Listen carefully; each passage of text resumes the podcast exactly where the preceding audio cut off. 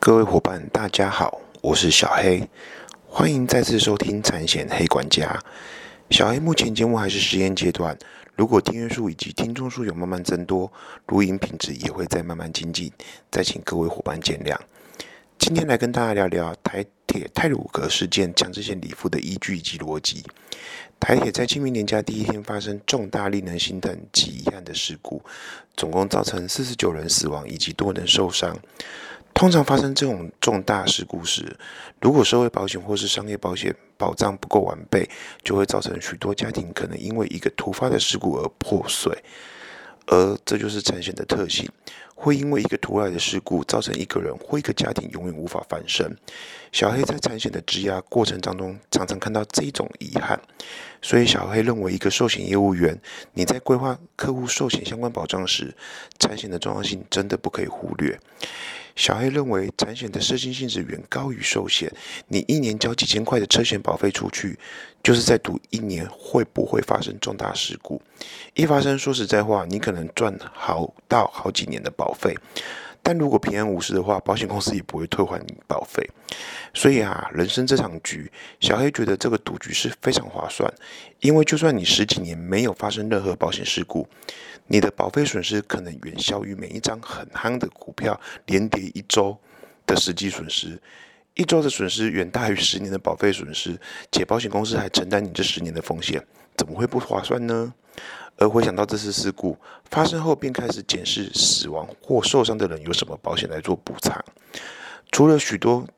产寿险各家保险公司发挥人机几机、人力几力的精神，发出相关的新闻稿来做慰问金资补偿之外，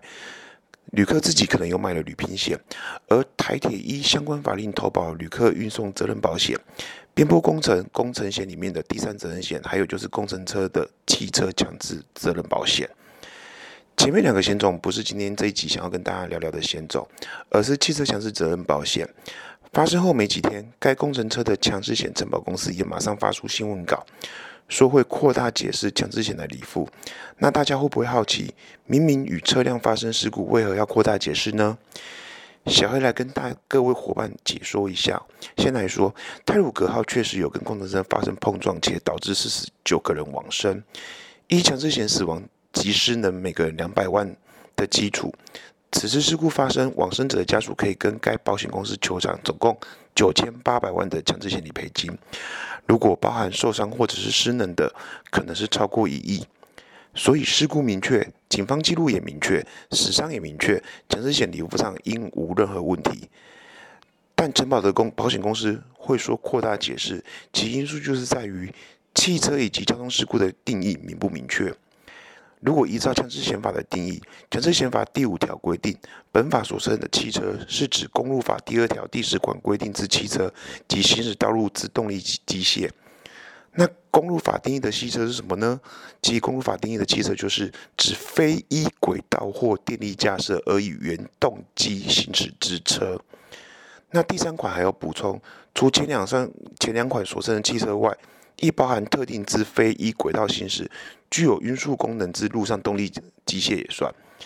这指的是，其实就是那些依照相关法令不用买强制险的车。这个就跟特别补偿基金有关系，下次有机会再跟大家分享。所以回来泰鲁格号事件，工程车依法需投保汽车强制责任保险，而工程车滑落造成火车撞击，火车是依轨道行驶的大众运输工具。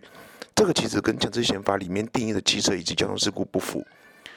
汽车依公路法定义是非依轨道行驶的车，交通事故是指一般道路上的交通事故。所以如果依法理上，这个事故就无法申请强制险理赔。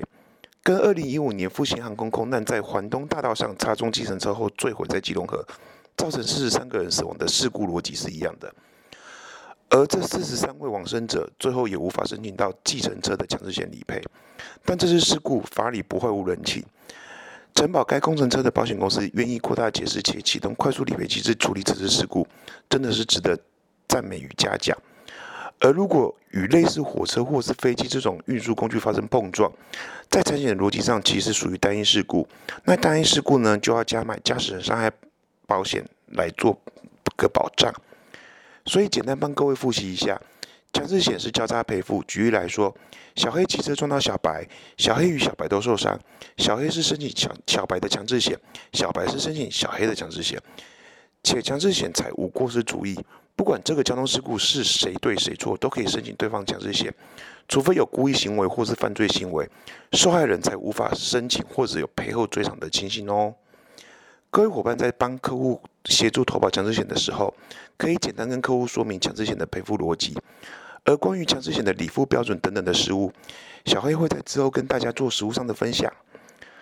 光强制险理付的复杂度，小黑相信不是透过网络投保，折多少钱找最便宜的保险公司投保就好。客户通常都是在发生车祸事故时才知道自己买了什么，所以小黑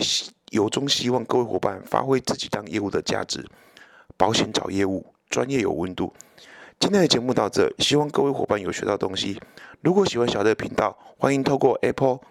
Google Podcast、KK Bus 等订阅。而有任何问题询问或是指教，以及有讲课活动的邀约，欢迎 email 到 f a n a m o 三一六小老鼠 yahoo.com.tw。我们下期见，拜拜。